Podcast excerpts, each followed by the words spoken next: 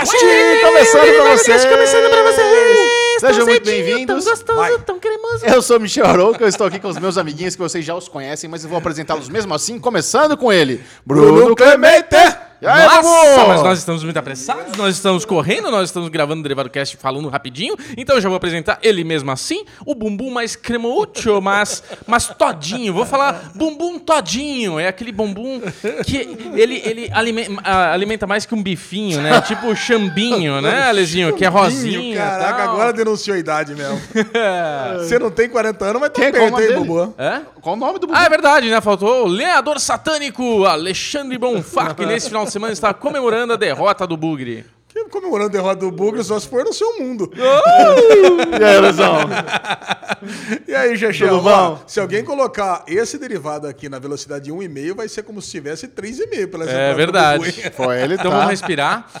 Mas por que, que nós estamos com tanta pressa assim? Zero. Não, não, não sei, por que nós estamos com tanta pressa? Porque nós falar? temos um eventinho daqui a pouco. Ah, mas isso não influencia no podcast. né? Ah, mas é que nós estamos ansiosos. Ah, isso é verdade. É o seguinte, nós vamos assistir daqui a pouquinho um filme surpresa. Uh, achei que ele ia surpresa pra eles. Eu sei qual é o filme. É um filme que eu sei que nós aqui queremos comentar no Derivado Cast. Então, por isso eu consegui inscrever nós três numa cabine de imprensa especial. Cabine de imprensa, pra quem não sabe, é aquela pré-estreia antes de o filme entrar em cartaz. Eles passam pra imprensa, pra youtubers, influenciadores, podcasters. Vai ter pão de queijo.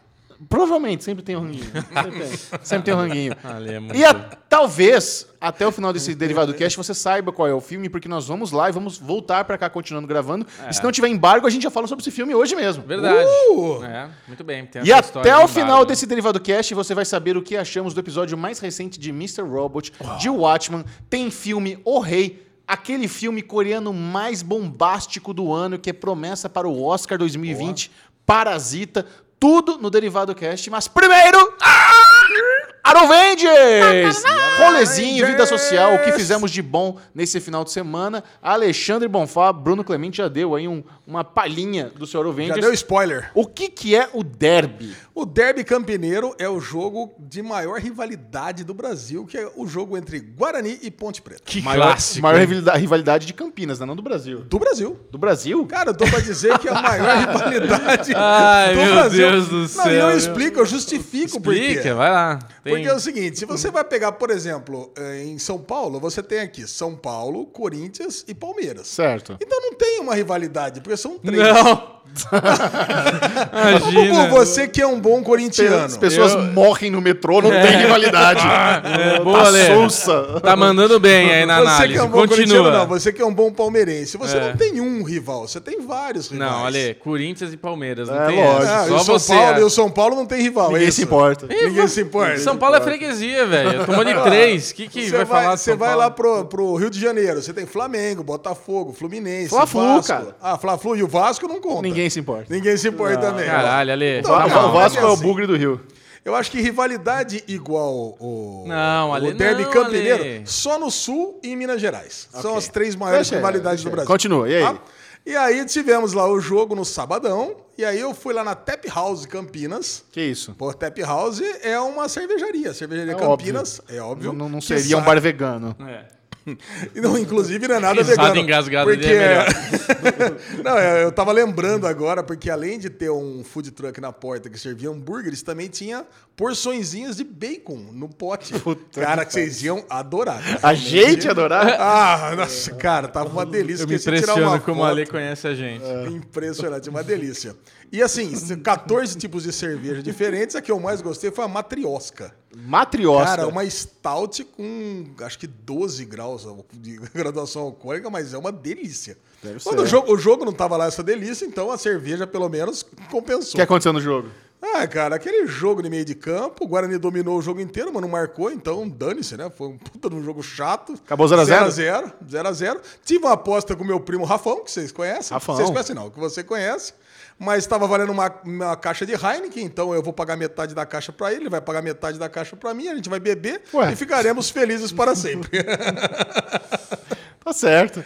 E é isso aí, cara. E tá, nós estamos em mudança lá em casa, né? Então eu levei o Henrique também. Ele gostou muito, que ficou lá brincando com o amiguinho dele, Renan. Tava lá com o Marcelão. E pelo menos foi um evento. Muito bom. Bubu, Eventinho, Bubu eventinho. teve alguma coisa divertida e como é que foi? Bubu teve uma situação, né? Não foi divertido, Situação. mas teve uma situação. Final de semana gostoso, vamos lá, dar aquele relax. Mas você sabe que o Bubu tava meio azedume, né? Ah, vá! Eu comecei. Eu O acordei. verbo de- to be Eu acordei, Alezinho, eu acordei no meio da madruga, sei lá que dia aí. Método Kominsky forte, velho. Nossa, pinga, gota, goteja. Não, uma pateador na bexiga, cara. Tava com. eu Falei, puta merda, que dor, tal. Aquela... Eu sonhei que eu tava com essa dor, que eu queria fazer xixi, mas não consegui, tava doendo a bexiga. Aí, beleza, levantei, fui no banheiro e, cara, método Kominsky forte, pinga-pinga, dor. Eu falei, Ai. cacete, cara, tô com uma infecção urinária, assim que fala? Uma infecção, acho que é isso, né? Falta de cerveja. É, então, falta de cerveja. Aí fiquei convivendo com ela aí um dia e meio, dois dias tal. Falei, pô, vamos ver se esse troço passa tal. Aí, Bubu, quando dá 11 e meia da noite, falei, vou na farmácia ver se tem algum remedinho. A mulher falou, olha, infecção é uma coisa muito séria. Aí eu lembrei do Além, em câmera lenta, falando assim pra mim, a minha tia morreu em uma hora de infecção. Lembra que você me contou uma história teta? Pô, foi minha prima. É, Foi puta que prima. pariu. Então, eu fiquei com esse negócio na cabeça. Eu falei, caralho, velho, vou morrer, né? Que eu tô dois dias aqui embargando o negócio. Aí É. corri pro pronto-socorro. Puta de um sono, cara. Sozinho, né? Porque nessas horas a gente não gosta de ir com o Vitor, com a família busca-pé toda lá no, no, no hospital. E fui. Aí eu, puta, meu, anda logo, velho. Resolve essa treta, me dá antibiótico vem embora pra casa, né? pra- Aí o médico vem. Boa noite, senhor Bruno. Tô aqui com sua ficha tal. Fizemos os exames, saiu tudo. É, infecção, né? O senhor não tem nada. Como assim, mano? Seus exames não apontaram nenhuma infecção, não tem nenhuma bactéria. Eu falei, caralho, e essa dor insana na minha bilonga? O que, que tá acontecendo? Bilonga. É, ele, ah, então. Eu falei que já tive pedra no rim e tal. Ele falou: pode ser que você tenha tido um pequeno cálculo, né? Que é uma pedrinha. Ela saiu sem você perceber. Falei, caralho, não senti dor nenhuma. E na hora que ela sai, ela sai, ela não sai amigona, né? Ô, valeu. Sai Foi rasgando. bom te ver. Ela sai tipo unha de Fred Krueger, né? Ela sai. então acho que aconteceu isso, cara. Fiquei dois, três dias. Eu tô tomando um remedinho da hora, cara, que você faz xixi, parece que sai um negócio bioquímica, né? Sai aquele mijo laranja fluorescente. Rick é morte. É, Rick, cara, bizarro. Depois eu mostro pra vocês. Não precisa. Então esse foi o Arovengers de Bubu no Que pronto triste, Bubu. Nossa, É, que- mas hoje eu tô bem. É, tá bem? Essa noite foi a primeira noite que eu dormi bem. Realmente o médico bom. tinha razão, não era porra nenhuma. Muito bem. Eu, ao contrário de vocês, tive um programa cultural chique. Chique no time que vocês não iriam gostar, obviamente. Bradesco, inclusive, né? Bradesquei. O Bradesco Ah. me convidou, mandou dois ingressos lá Ah, para o Foi de fan- grátis. Foi de grátis. O Fantasma Bradesco, da fica a Ópera. dica, hein? Ah, Você gostaria de assistir o Fantasma da Ópera? acho que sim. Acho que não. Por que não? E você? Olha, se eu fosse eu, Ale, a Lu e a minha esposa, Bradesco, que fica a dica aí de quatro ingressinhos, É, eu iria dando Ah, risada, lógico, não, aproveitando com alguma. nossos amiguinhos. o Michel não precisa mais, né? Já deu, né? Não, cara, eu vou falar pra você. O interessante do Fantasma da Ópera é que é aquele musical que ele é tão conhecido, mas tão conhecido que já virou cultura pop. É. Todo mundo reconhece aquela máscara de tampar metade do rosto, sabe que é do, do Fantasma da Ópera. E a música. A música. Tá, na, na, na, na, É. na, na, na, na. Você sabe que eu era uma criança bizarra e eu adorava essa música. Mas ele é muito boa. É música. muito Não, boa, cara, mas era um uma criança. meu- É tipo Henrique só escutar isso hoje. Tem um amigo meu que ele colocava essa música de toque de celular quando a mulher dele ligava. Ah, muito bem. Cara, e olha, o Fantasma da Ópera foi a produção nacional, porque eles, eles, o que, que eles fazem? Quando eles pegam esses musicais famosos, que ficou décadas na Broadway, eles Broadway. trazem pro Brasil e é adaptado em português. Claro. Então, a- é- essa foi disparada a melhor adaptação nacional de uma obra, de um musical estrangeiro que eu já vi na minha vida. O Melhor palco. que Rei Leão. Então, nunca vi a versão nacional do Rei Leão. Ah, eu só vi a Rei Leão versão é riqueza bom. da Broadway. Rei deve Leão é ser. muito bom. Não, deve ser. Mas isso que é legal, porque o, o Fantasma da Ópera tem aquele monte de parafernália que tem no Rei Leão, que é Sim. o palco que muda e gira. Aí daqui a pouco entra um gelo seco no palco, aí vem um, um barquinho como se fosse o mar. Caraca, e aí mano. cai uma grade. Aí o lustre, né? Porque aquele famoso lustre do Fantasma da Ópera cai no palco. Aí É. desce os gárgulas, assim, da, do teatro. Aí a, a mulher tá cantando, e daqui a pouco o Fantasma da Ópera tava um tempo inteiro ali em cima do gárgula e você não tinha visto ele. Cara, Você que assistiu Wicked? sensacional. Não, a Juju falou que é maravilhoso. Então, acho que. Juju Ah, e eu fomos no, no Fantasma da Ópera e ela viu o Wicked e falou que é, que é um dos melhores que ela É, viu então, na eu vida. acho que isso é uma coisa importante, porque você está falando de uma, uma, uma arte, uma obra, aí, um, né, a peça de teatro que veio para cá de Broadway. Tudo que veio para cá da- de Broadway Rei Leão, Wicked, foi. Eu vi Tá os dois. Muito, muito bom. Então acho que deve estar nesse padrão. Deve estar. Fantástico. Não, e cara, a, a história, né, como se passa numa, op- numa casa de ópera na França. Então é como se tivesse um musical dentro do musical. Então, muito da, da- do musical que eles estão fazendo na história é sobre ópera. Então tem muita É. música em ópera. Cara, foi uma experiência sensacional. São duas horas e meia de espetáculo. Nossa. Mas com 15 minutos de intervalo. Intervalinho. Intervalinho. Mas, cara, você não vê passar. É o Ale só bonito. pensou em fazer xixi. É, Exatamente. mas você pode entrar com a cervejinha, com a pipoquinha e tal. Vai tragar cervejinha? Pode, eles botam no copinho pra você. Olha Acho- aí. Quer dizer, não sei se tinha cerveja, eu sei que tinha refrigerante. Acho que Aonde tinha- que você assistiu isso aí? É o Teatro Renault, lá onde a gente fez o Charlie Hanna. Sim. Ah, Teatro aí. teatro lá. Cara, muito Chique. legal, recomendo muito. Eu sei que é caro, eu É. sei que é difícil, mas quem tiver a oportunidade de ver um espetáculo fudido, daquele que você vai gastar seu dinheiro, você vai ficar orgulhoso, pode assistir sem. Eu não, eu não tô recebendo nada pra falar isso, foi aquela, aquelas parcerias. Você quer ir, vai, tá aqui o ingresso, se quiser, não vai. Quanto isso. que morre aí? é? Não tenho ideia. Ah, tá. Mas Ah, eu normalmente, acho- acho, acho que é uns é um- trezentão inteira. É, eu ia falar, é, eu ia falar uns 150, 300. É, a met- Você sabe que eu esqueci de comentar com vocês, Ah, né? porque eles deram plateia VIP pra gente, né? Então a gente Oh, ficou aí é caro. num dos melhores lugares do teatro. Quando a- Ah. a sexta fileira ali, Aí muito é bom. 600 pau, né? Não, acho que não chega tanto. Mais caro.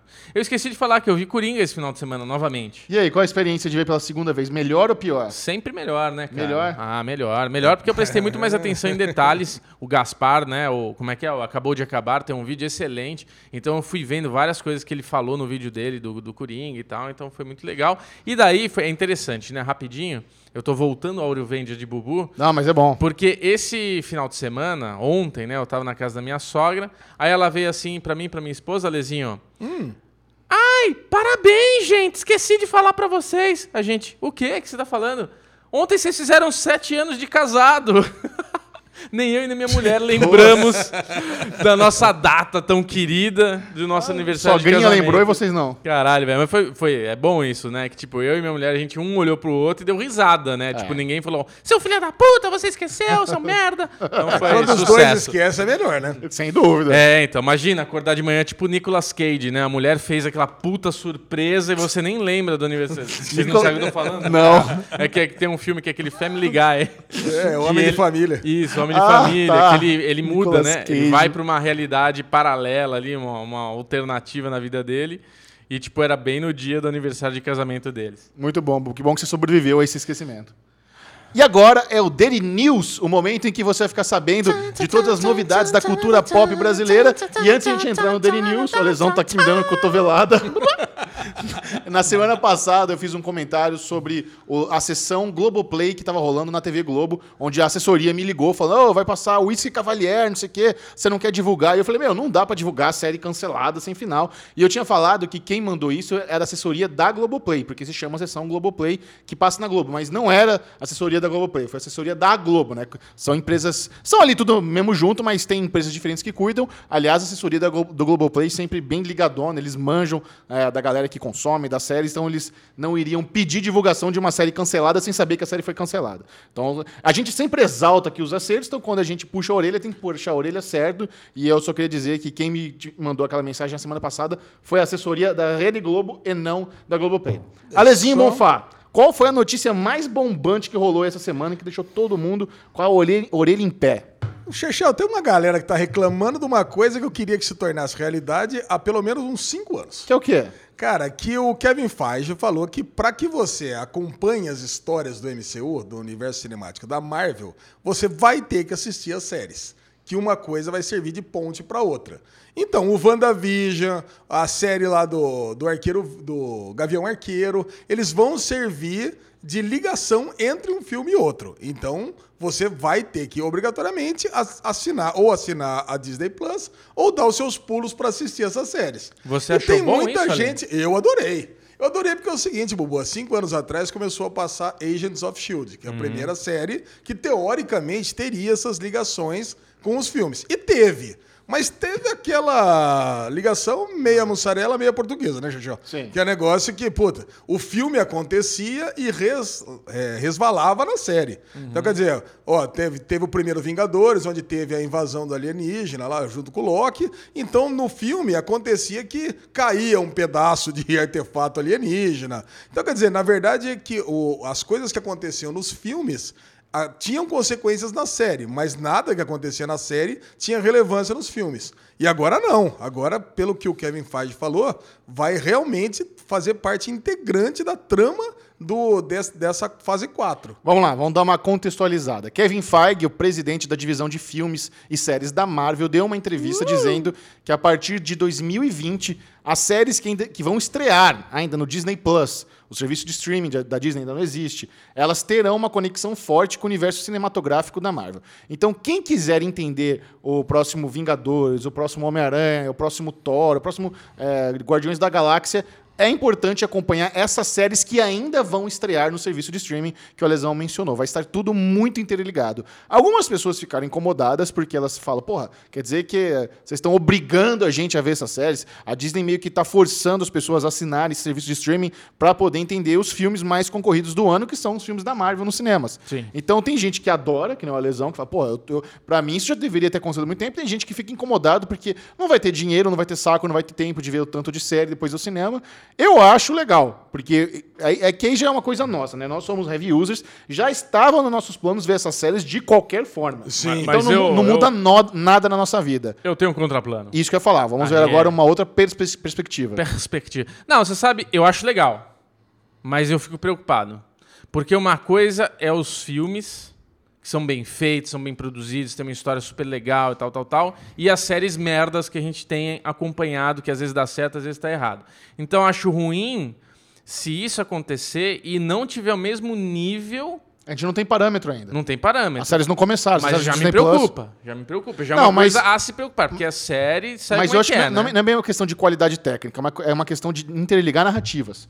Ah, então, mas- é isso, vai acontecer alguma coisa na série da, da, do, da Wanda e do Visão. Aham. Por exemplo, ah, vai, vai, vai voltar alguma das joias do destino na testa do Visão. Beleza. Aí então isso, no filme isso- vai mostrar a isso. joia lá e você fala, de onde surgiu essa joia? Isso. Você não viu É, a na, na verdade, o mais provável que aconteça nesse contexto aí é que a Van vai voltar o Visão. Com certeza. caso. E por que, que vai voltar o Visão? Porque os poderes da Wanda de alteração de probabilidade vão ser explorados na série dela e ela vai construir aquele universo onde ela vai trazer o Visão de volta e vai construir aquela família e provavelmente no final dessa série o Visão vai ser reintegrado à MCU. E ele já vai aparecer no filme Doutor Estranho reintegrado. Então, se você não assistir, você não vai entender, ué, mas como é que esse Visão voltou se ele foi morto no, no- no- na Guerra É, Infinita? Mas ao mesmo tempo é importante deixar claro que às vezes isso aí é só uma estratégia de marketing safada do Kevin Feige em fazer as pessoas assinarem o Disney Plus pelo FOMO, né, o Fear of Missing Out, ficar com medo de perder as coisas. E a gente sabe que nos filmes eles sempre dão uma contextualizada, sempre tem um flashback. É. Eles não, eles sabem que o- a grande maioria das pessoas que vão ver os filmes não são he- heavy users, são pessoas que vão na pilha. Então não dá pra você fazer uma trama em que a galera, a maioria fique boiando. Então eu acho que isso aí é meio que uma estratégia que não vai ser bem assim não. Você não eu acho, acho bem provável se você nunca viu nenhuma das, das séries, se for assistir o filme, você vai entender tranquilamente, sim. Mas a Disney já fez meio que isso, uma coisa parecida com isso, no filme do, do Han Solo. Porque no final do filme do Han Solo, você vê o Darth Maul, lá, a última cena. Certo. E você, você sabe que no, no, no- terceiro filme do, do Star Wars, ele morre. Sim. E, mas para você entender o que, que o Darth Maul tá fazendo ali, você teoricamente teria que ter acompanhado a série de animações da Disney, do Rebels. Então, cara, é mais ou menos isso. Acho que é mais ou menos isso, né? Então, Então, mas se você não acompanha, se você só vê um City maldoso lá, é isso. Não precisa não ter mais contexto do que isso, tá bom. É, tá bom. Você já sabe, você já sabe o que aconteceu. pessoa Mas esse é um bom falou- exemplo, esse é um bom exemplo. A pessoa viu e ficou, ah, legal, um sítio, ligou, o nerdão viu e falou, caralho! A visão, né? Caralho!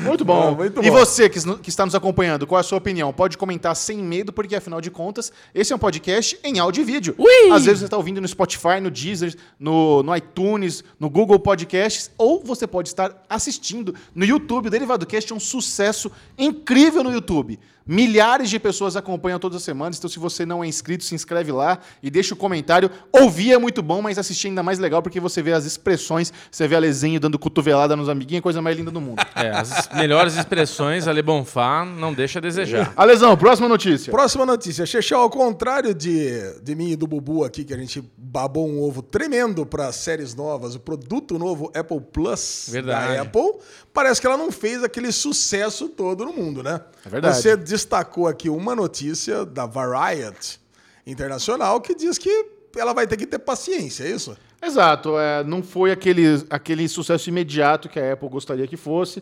principalmente em crítica. Se você pegar as notas é, de For All the Mankind, The Morning Show, C e a E Dixon, Dickinson. Elas não estão bombando. Não são produções que estão bombando. E eu acho que não tem problema. A Apple está en- engatinhando ainda. Ela- e a gente comentou também que, independentemente da crítica especializada não ter gostado, eu acho que para o fã casual é muito legal você acompanhar essas séries, porque ela tem sim valor de produção. Você fica com É. o sentimento de você- que você está assistindo algo com orçamento, algo com, com cuidado, com carinho, e não série largada, feita às pressas. Eu, eu acho até justo essas avaliações aí do Variety. É Eu- mesmo? Eu, eu não acho que nenhuma das quatro séries brilhantes, eu acho que tem algumas coisas legais. Gostei muito do Morning Show, mas eu acho Si bem ok agora, depois de ver o terceiro episódio, então, puta, me diminuiu bastante. Oh. For All the Mankind é aquela série mais densa, que dá um pouco de preguiça. E Dixon é uma comédia que talvez a pessoa não entenda, talvez seja muito sofisticada. A pessoa entender, porra, ver uma comédia de época, num estilinho de câmera The Office, com um linguajar atual, tal, talvez fique dê uma embaralhada na cabeça das pessoas. Eles não fizeram nenhum produto muito apela- apelativo pra, pra molecada, por exemplo. A série mais popular da Netflix é Stranger Things. Se eles tivessem apostado em algo mais teen, talvez, mais pop, é, talvez tivesse bombado mais. Eles po- apostaram em muito conteúdo adulto, no final das contas, né? E É. assim, parece que não vem nada Tim nas, nas futuras também, né? Parece que eu tô vendo aí, não. Parece Pelo que menos não. É. nos próximos lançamentos não tem nada nessa linha. Indo na contramão da Disney, que o catálogo inteiro vai ser pra pivetada. Nossa. Marvel, Star Wars, os desenhos, é tudo pra, pra pivetada ou pra gente que é criança adulta, né? E pra Apple é muito frustrante, né? Tipo, eu acho que eles estão com bons produtos. Preço Eu- bom. Eu vi o quarto episódio de Morning Show, é fantástico, é muito bom. É, mas a Apple não está acostumada a lançar alguma coisa que não é a- a- a- o primeiro, o destaque, o sucesso. É a primeira vez que eles lançam um produto e, ah, tá indo ok, né? Quando lança o iPhone, tem fila para comprar a porra no telefone deles.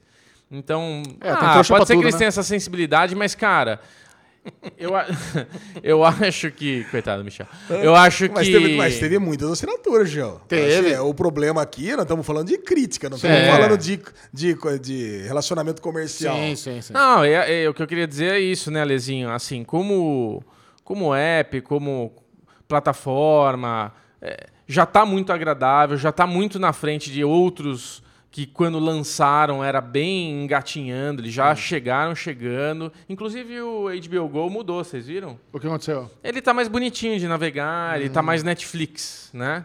E você vê, olha quanto tempo a HBO tá desenvolvendo tudo e a Apple já lançou lindamente. O HBO Go mudou quando? Esse final de semana? Cara, eu entrei ontem no meu laptop e tava bem diferente. Ah, tava olha, aquele não negócio bem de catálogo, ainda. sabe? Os filminhos, quadradinhos, tudo. Não tá aquela, aquelas abas ridículas que eles tinham antes. Não dá pra achar nada, né? Puta bagunça. Não, E tava bom. melhorzinho de ver. Mas é isso, eu acho que a Apple tá no caminho certo, cara. Sim, também eu tenho, eu tenho certeza que vai ser um, um, um dos que todo mundo vai ter na lista. Bom, já que você falou em HBO Go, vamos aqui entrar na novo teaser de Westworld, que a HBO publicou nesse- nessa semana, que é, um no- é o teaser da terceira temporada, e é um teaser misterioso que apresenta uma empresa que até então a gente não conhecia. É um né? comercial, né? De uma empresa. Isso, é muito legal. É, é aqueles, é aqueles típicos materiais promocionais J.J. Abrams da vida, né? Você vê um comercial de uma empresa que chama Insight. Insight, que, ao que tudo indica, é uma empresa de Big Data.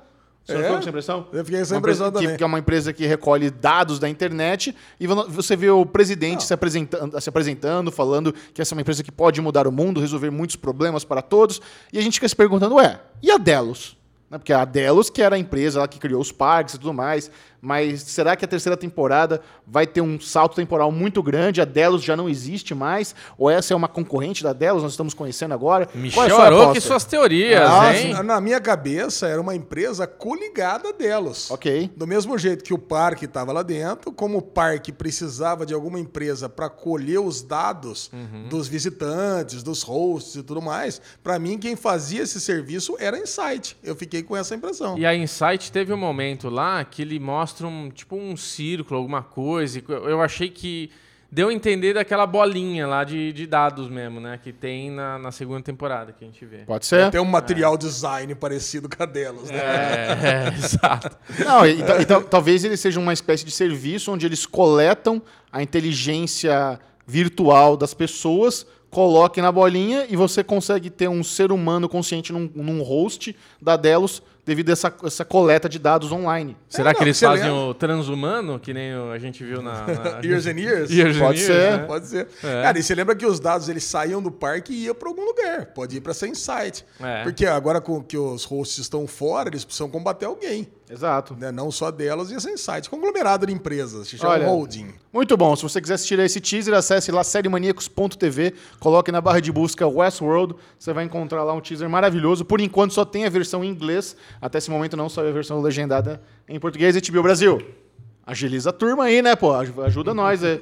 Próxima notícia, Lesão. Bom, de novo, Coringa, né? Coringa é notícia desde que estreou o filme no Brasil e é com muito orgulho que eu falo que eu ganhei a aposta. Já, já deu por eh, encerrado a aposta? Eu tô, or- eu tô orgulhoso do Alexandre e estou puto com o Michel Arouca. Ah, novas. que o Michel, ele manipulou, ele manipulou nosso, nosso raciocínio, Ale, que alguns derivados atrás, eu e você batemos o pé e falamos, vai. Vai, porque o filme tá foda. Aí o Michel ficou, ah, mas eu, eu- Vocês têm que entender que é só pra maiores de 18, e daí é diferente. Eu duvido. Vai o quê? Dá vai chegar a 600 milhões só, um bilhão, nunca. E tá aí, né? Chegou. Conta aí, verdade- conta a aposta do verdade bilhão é a aí. seguinte, a aposta do bilhão é a seguinte. Eu falei que ia chegar a um bilhão e o Bubu também. Certo. Aí o, o Chechel falou que ia chegar por volta de 920, 930 Certo. milhões.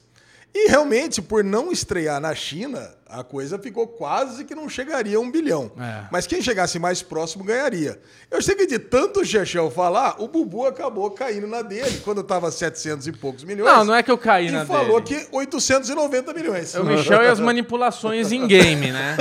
O Michel é muito dono da bola. Ele quer Não. criar as regras e tal. Não, Então ele isso- ficou: Não, não pode ter dois números iguais. Tem cada um falar um. Mas isso é verdade. Aí é. você não, falou um. Aí o Michel já Mas- foi perto de um bilhão, o Alezinho foi no que a gente tinha pensado. Eu falei, tá bom, eu fico pra trás aí, mais perto do que já tá.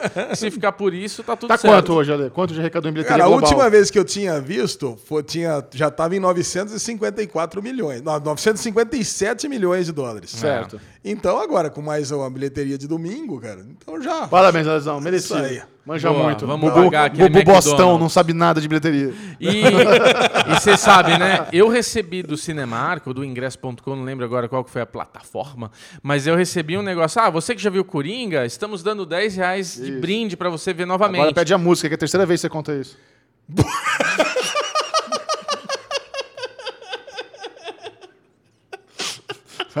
qual que você quer?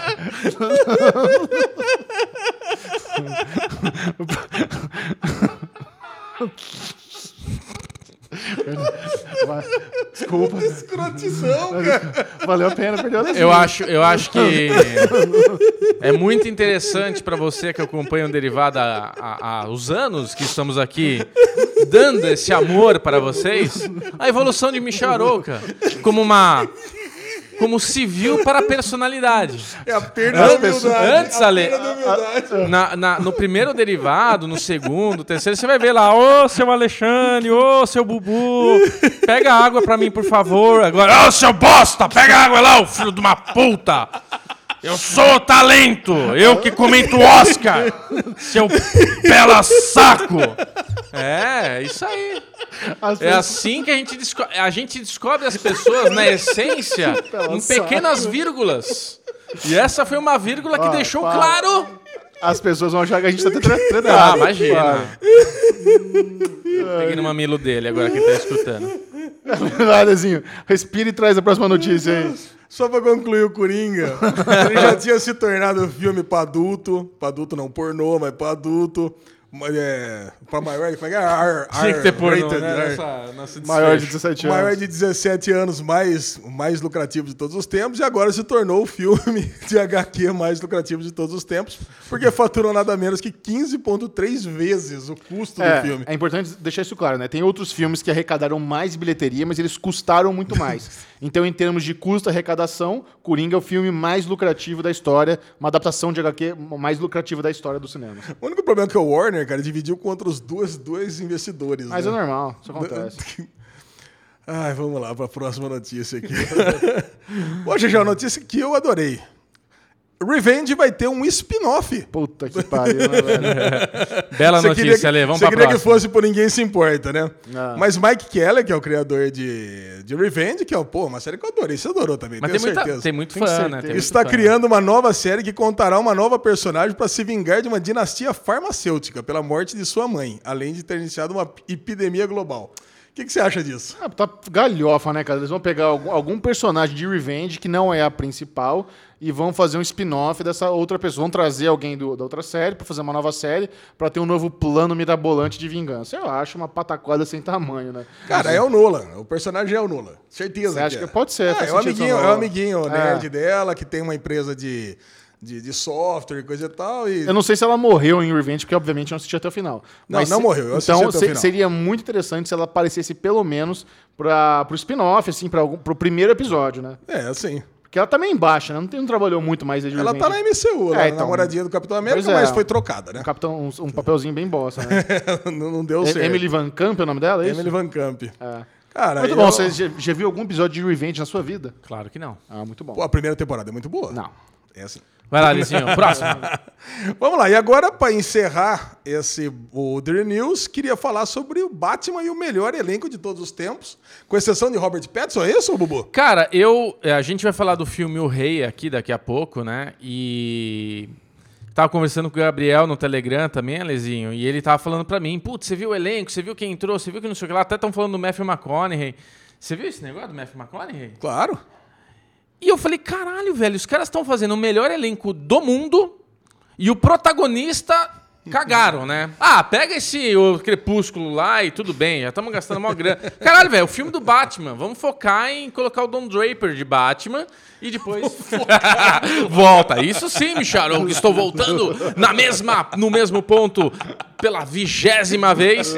Mas eu assim, vendo o rei, eu, eu confirmo pra vocês, não funciona. Esse cara é Bom, ruim. Estamos falando de The Batman, o próximo filme aí da franquia Batman, né, que vai ser uma vai começar do zero, dirigido pelo Matt Reeves, e estrelado pelo Robert Pattinson. E ao que parece, as os outros personagens, os vilões, Comissário Gordon, quem vem é elencaço, né, Ale? Não, Elencaço. impressionante todas as confirmações, cara. Porque nós- agora nós estamos falando em Andy Serkis e Colin Farrell, embarcando em, em outros conhecidos. E é engraçado porque eu recebi essa notícia que os dois iam entrar para interpretar Alfred e o Pinguim. Certo. E na minha cabeça era óbvio que o Andy Serkis ia ser o Pinguim. Mas não.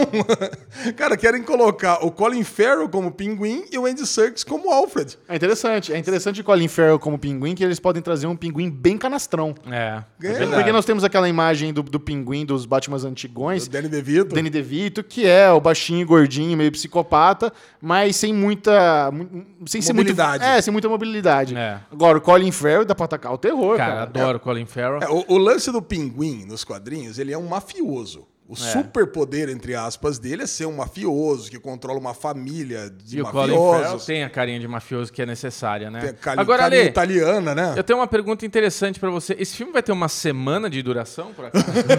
Porque, caralho, a gente vai ter 748 personagens dentro de um filme. Que que eles vão preparar esse filme pra gente ter outros filmes? É, eu acho que o lance é o seguinte, Bubu. É, vai ser uma. Já tá meio que claro que vai ser uma trilogia. Uhum. Então imagina o seguinte: vai aparecer o Colin Farrell como pinguim, mas ele vai fazer uma ponta para que no filme 2 o inimigo de verdade seja o pinguim. Vai entendeu? ser lá no fim, né? Tipo, Por exemplo, você falou no Matthew McConaughey. Ele vai Ui, ser. como é que é? Não, eu quero escutar de novo você falar o nome dele. Eu gostei. I like your pronunciation, my friend. Go again. Matthew McConaughey. ele vai ser o. Ele vai ser o. o Isso é bullying, caras. tá vendo a diferença? Tá vendo? Isso Tá é bullying. diferença? Isso é bullying. Isso é bullying. Eu achei Ele fofo, ser eu achei É a sua fino. cara. tô- tô- quem tá vendo no YouTube viu a cara que você fez de. Imagina. Ele vai ser o, ele vai ser o duas caras. Quem? O Matthew McConaughey. Caraca. Cara, se o Matt McConaughey for duas caras, vai ser animal. Animal. Não, vai, Bate ator. Cara, mas só que ele vai começar como advogado e Harvey prova- Dent. Harvey, Harvey Dent e provavelmente no final do primeiro filme ou até mesmo no segundo que ele vai se tornar um vilão, duas caras pro terceiro, entendeu? É. Então eu imagino que isso aqui já é um planejamento pra três filmes. Longo por isso prazo. Que, por isso que são três filmes. Tá bom, E, justo. tem- tem- e teve uma foto na internet que eu achei interessante, que é o Robert Pattinson numa aula de jiu-jitsu com um dos melhores mestres de jiu-jitsu mundiais, o Machado. Adianta. Então, Menino é duro, gente. mas aí que tá. Se botar o Robert Pattinson pra fazer treinamento de jiu-jitsu, significa que eles vão focar no, no- no- no combate corpo a corpo. Sim. Que eles vão. Que talvez o Batman do Robert Pattinson seja meio que um John Wick.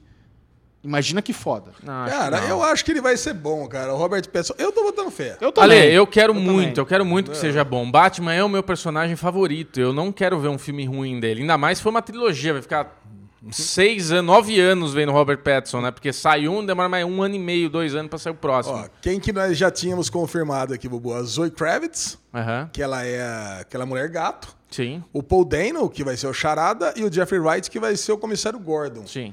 Mas o Gabriel, ele fala pra mim aqui também que o Jonah, o Jonah Hill já tá confirmado nesse filme também. Então, o Jonah Hill eu achava que ia ser o, o pinguim. A gente Ah, já tinha mas é, falado mas dele. é ser caricato, né? Jonah Hill com Exato, o pinguim. exato. Quem que você acha que tá cotado, Jonah Hill? Ah, O Jonah Hill, cara, ele poderia ser o, o espantalho o chapeleiro louco, isso não sou eu que tô falando, o próprio Gabriel, que ele cogitou, mas eu acho que já tem vilão demais.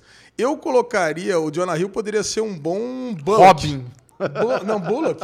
Zoando. Ah, Robin não, né? Um bom Bullock, o que, que você acha? Quem que é Bullock? Bullock é o cara que é amigo do comissário Gordon na, na- no... Ah, muito, muito whatever. É, ele não né? pode ser o. Jonah Hill é ator de Oscar hoje, não é mais. Não é mais Jonah Hill não é mais aquele ator de comédia de, de filminho maconheiro do, do Seth Rogen. Agora é um cara de Oscar, ele se reinventou. É, mas tudo bem. Mas ele tem uma. Bom, mas ele tem uma aparência, ele fica de barbinha, coisa e tal. ser. Ele poderia ser um Bullock. Ah, eu tô empolgado com esse filme, hein? Cara, Ah. esse vai ser um filmaço, cara. Esse foi o último Daily News de hoje? Último Daily News de hoje. Muito bom. No, no próximo bloco, teremos o- a guerra de streamings. Estamos de volta e agora tem um update na pauta. Porque do bloco passado pra cá, nós já fomos assistir O Irlandês. Opa, novo, mesmo. Novo filme do Martin Scorsese, que entra no catálogo da Netflix apenas no dia 27 de novembro. Mas nós já assistimos hoje, você vai Nossa. saber hoje o que esperar dessa Delícia. delícia de filme. Mas antes tem a guerra de streamings. Guerra de streaming! Aquele, aquele bloco onde Fight. você vai conhecer as novidades nos catálogos da Netflix, Amazon Prime Video, Globoplay, HBO Go e Apple, Apple Plus. Plus. E no final nós vamos eleger qual plataforma teve os melhores lançamentos na semana. Vamos lá, Xixi, eu já vou adiantando que foi uma semana fraca, hein? Foi fraco? Foi. Foi uma semana fraca. Por exemplo, começamos com Amazon Prime Video, que não trouxe nada de relevante essa semana, a não ser as sériezinhas que ela já estava trazendo, que é Irmãos Freitas, de Férias com Ex e The Purge, com os seus, os seus episódios mais recentes. Só. Dessas eu tô de em dia com de férias com ex. Se- é, cara, eu também tô de férias com ex em dia. Não, não tô nem com de férias e ex em dia. Largou mão, você não gosta mais. Caraca, É, cara, é verdade. Eu brochei com de férias com Ô, ex. Caraca, cara. Irmãos Freitas, eu assisti o segundo, não assisti o. É, o terceiro eu comecei a ver, mas eu tava com sono, não foi culpa da série, eu dormi. Muito bem. Caraca, Já na Apple... Jeff Bezos, hein? Vamos lá. Já na Apple... Esse é cachorro? Olha lá. ó. Já na Apple Plus teve os episódios mais recentes de See, The Morning Show e For the All Mankind. For All Mankind. For All Mankind. O quarto episódio entrou, conforme prometido. E entrou mesmo, que nós fomos lá ver, né, Bubu? É, eu assisti só o quarto de Si e o quarto de Morning Show. E aí? Se tá, tá perigoso, eu tô gostando, mas eu acho que tem muita chance de ficar ruim o negócio. Morning Show, fantástica, só melhora. Olha aí, eu não assisti nenhum dos três essa semana. Eu É, também ainda não. Morning Show vale a pena, gente. Ah, foi uma Vai lá, semana Lesão, complicada. HBO Go. HBO Go, aí sim, HBO Go, viemos com novidades. Olha aí, estreou a série nacional Santos Dumont, que é baseada na vida de Santos Dumont. Ah, como vá. Não, não poderia deixar de ser. Ótimo. Estreou de surpresa, né? A gente não sabia que ia estrear Sabia. agora. Eu Sabia, Você tinha lá um teaser e tal. Todo mundo sabia, quer dizer, estreou de surpresa para mim. É que, é, que você, é que tem um site muito bom chamado SérieManíacos.tv que você não acessa por nada nessa vida. Acesso, lógico que então acesso. lá tem o teaser, tem notícia há muito tempo já. Ele acessa então. pra ler a review de Mr. Robbins. Quem que escreve a review de Mr. Robbins no Série Maníacos? Ale, opa. Pois é. Agora, estreou His Dark Material. Essa sim, a gente estava esperando já há É. um bom tempo. Enquanto o derivado foi ao ar, já tá, inclusive já tem um segundo episódio disponível também. Exatamente. Catherine the Great, com o terceiro e penúltimo episódio, entrou no ar. A Vida Secreta dos Casais, da Luna Lombardi, entrou com o quinto episódio da segunda temporada. Silicon Valley, o terceiro episódio da sexta. Mrs. Fletcher, que eu estou assistindo, o terceiro episódio da primeira. E o Watchmen, com o quarto episódio da primeira. Tô assistindo quase tudo daqui, hein? Tirando a Vida Secreta de Casais e Catherine the Great, o resto, tudo me interessa. E aí, Xaxão? É, eu gosto muito de His Dark Materials, eu quero assistir o Santos Dumont que ainda não conferi.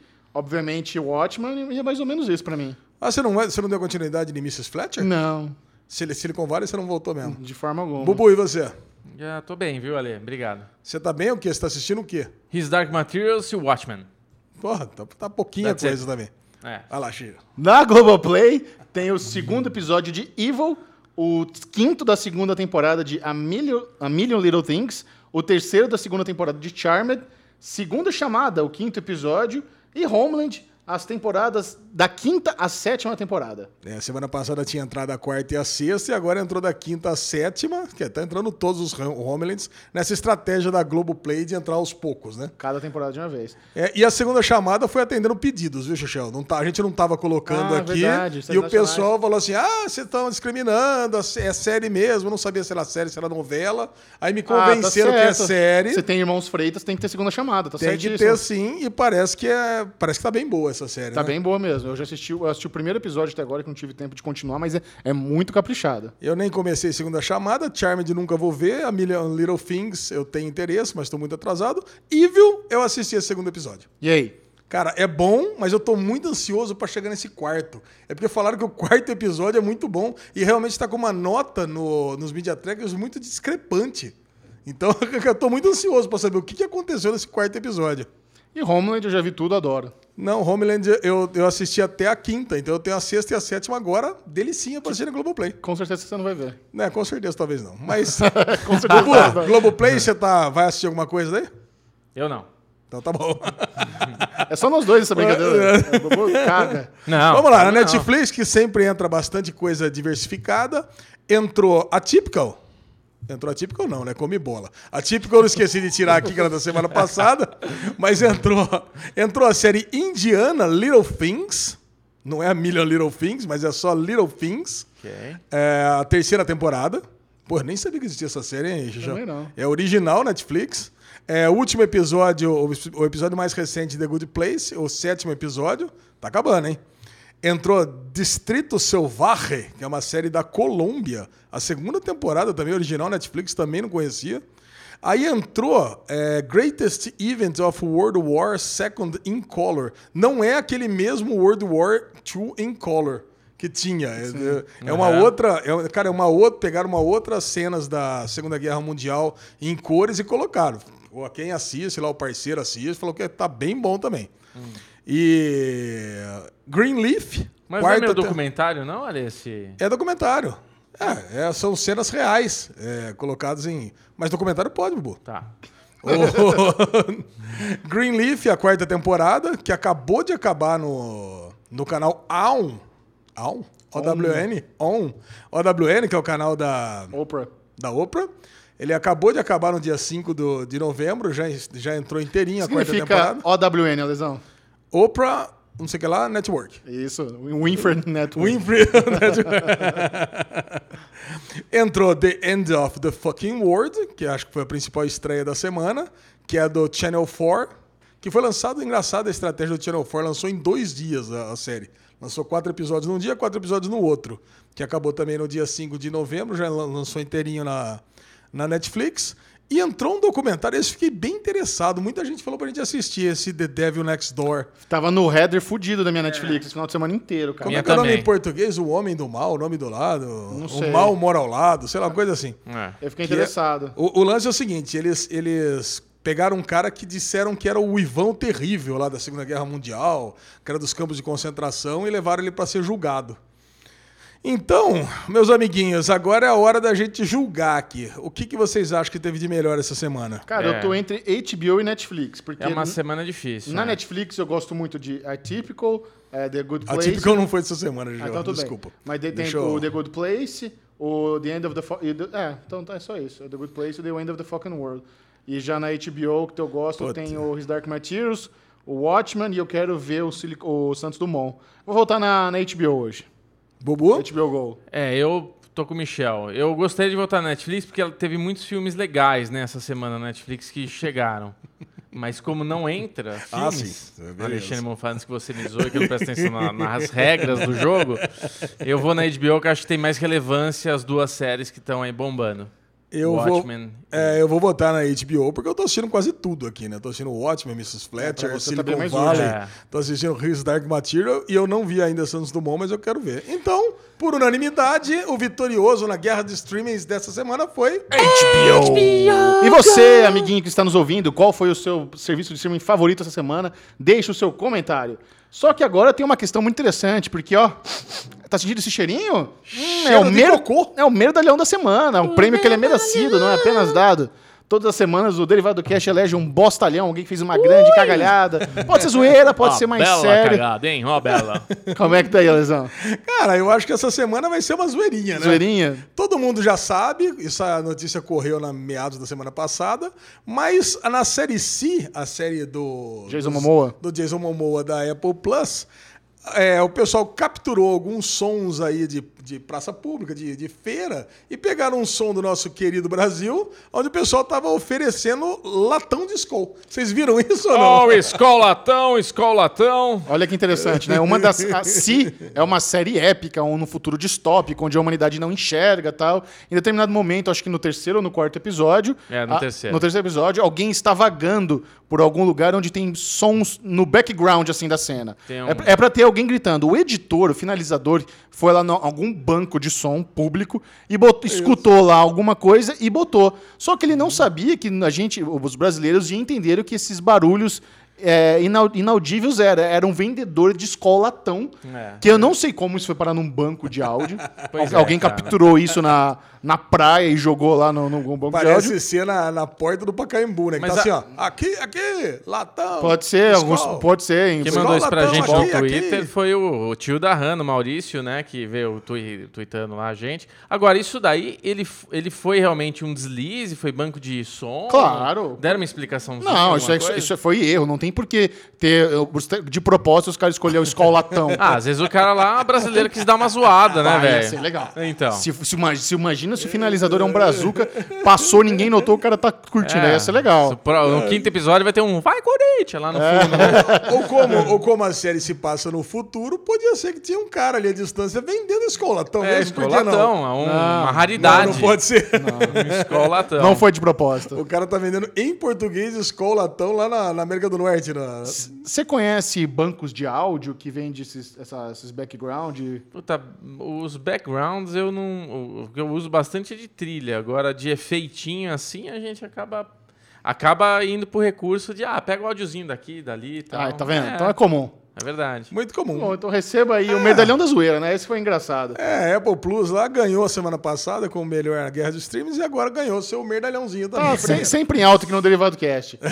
Bom, e agora é o Derigusta, onde você vai ter uma degustação de uma série para saber se vale a pena sem se empanturrar. me gusta, E, a- e agora trata-se da nova aposta da HBO com a BBC, que é o His Dark Materials. Uh! A adaptação da A popular. bússola de ouro. a- não é bem. É, os, a, como é, que- não é, é a Bússola de Ouro é o nome do filme, né? Mas a, a trilogia do, do livro é outro nome. É os confins A do fronteira universo. de não sei o quê, né? Isso. A E- fronteira do universo. Calma, Lê, calma, não precisa ficar chutando. Eu ia pesquisar aqui direitinho. Enquanto isso, conta pra gente, Ale, o que, que você achou do primeiro episódio de His Dark Materials? Cara, eu acho que ela foi muito bem adaptada esse episódio, cara, porque eu lembro que quando você leu esse primeiro, o primeiro livro da trilogia aí, você veio e narrou que você achou que era uma história, que você esperava uma coisa e você leu outra, porque era uma história voltada para um público mais infanto-juvenil, que era uma história mais, mais bobinha, uma história mais pueril. E eu senti exatamente isso nesse primeiro episódio, cara, que é, ela é extremamente bem produzida, é maravilhosa a interação ali com os animais, ah, as raças, Puta, os zeppelins que sobem, que descem, como, como fantasia medieval, como cenário de um jogo de RPG, eu achei o episódio lindo. Mas como história, eu achei uma história meio boboca, meio infantil demais, cara. Eu não sei Então. se vai, vai seguir para esse rumo, mas quando você descreveu o primeiro livro e falaram, e, e eu li várias críticas que falaram, nossa, a adaptação tá perfeita. Eu falei, puta, vai por esse lado. O James, o James McAvoy, quando ele apareceu, eu falei, nossa, agora vai aparecer, vai ter um ator de peso, né? um ator de fragmentado. Não, cara, ele realmente ele tá ali lúdico, né? Tudo é muito lúdico demais nessa série. Eu achei que é mais infantil. Eu achei que é realmente uma série. Então, a trilogia, a trilogia Fronteiras do Universo, isso aí foi uma impressão que eu tive quando eu li o primeiro episódio do primeiro livro, que ele era um pouco mais infantil. Mas o que acontece a partir do segundo livro é realmente incrível, cara. Existe uma expansão na história, no universo, e fica muito sensacional. Eu, eu estou lendo já o terceiro livro, tô acho que em 15% lá no meu Kindle, e, eu- e a primeira coisa que a gente tem que falar, e pelo menos eu que li o livro, digo que tá muito fiel muito fiel. E eu achei muito legal a forma como eles já contextualizam o que é aqueles animaizinhos que todo mundo tem, né? Que é, é mais ou menos a forma como a alma das pessoas toma. Então, todo mundo tem um companheiro que é, é, é a representação da alma delas. Ah. Então, a ligação entre a- os humanos e esses animaizinhos chamam demons é sagrada. Você não pode tocar no demon do outro sem autorização, sabe? Tem, tem algumas... co- que- que- como assim?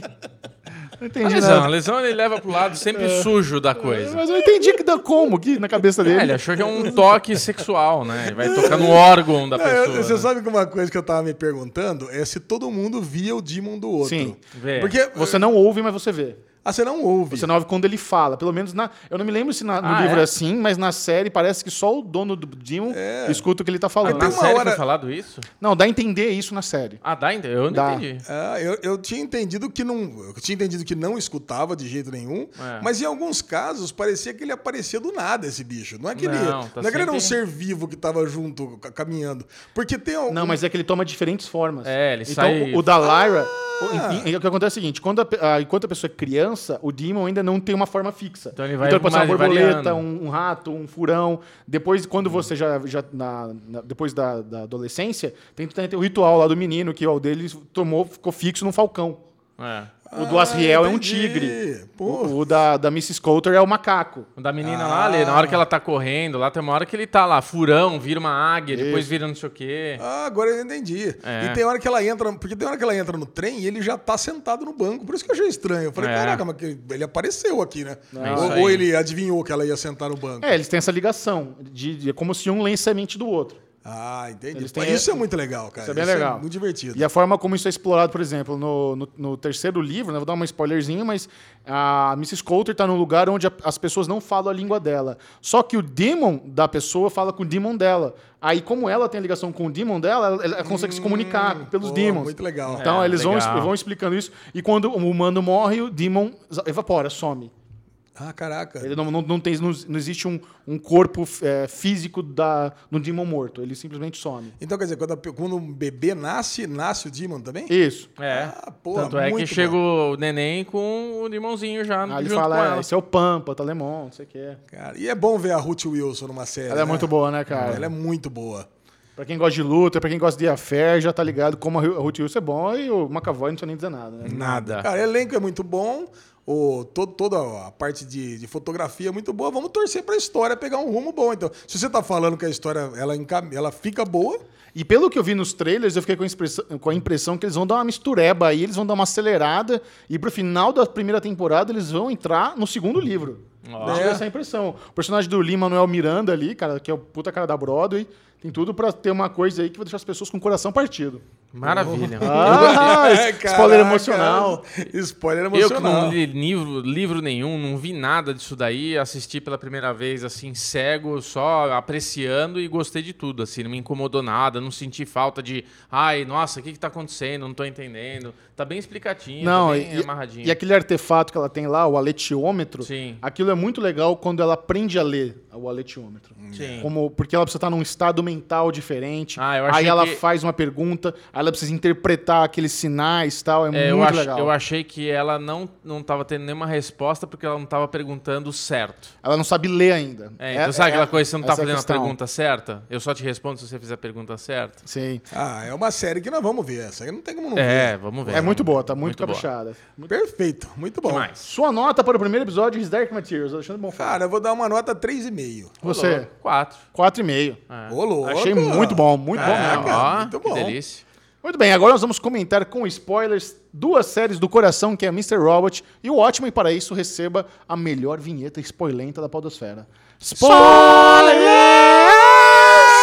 Alexandre Bonfá, Mr. Robot, no seu quinto episódio aí da temporada final, trouxe aquele que eu considero não apenas o melhor episódio da temporada, como um dos melhores episódios da série. Cara, é inacreditável o que Sam Ismael fez nesse episódio, nesse quinto episódio. E é o que ele sempre faz num episódio do meio de temporada. Você já percebeu?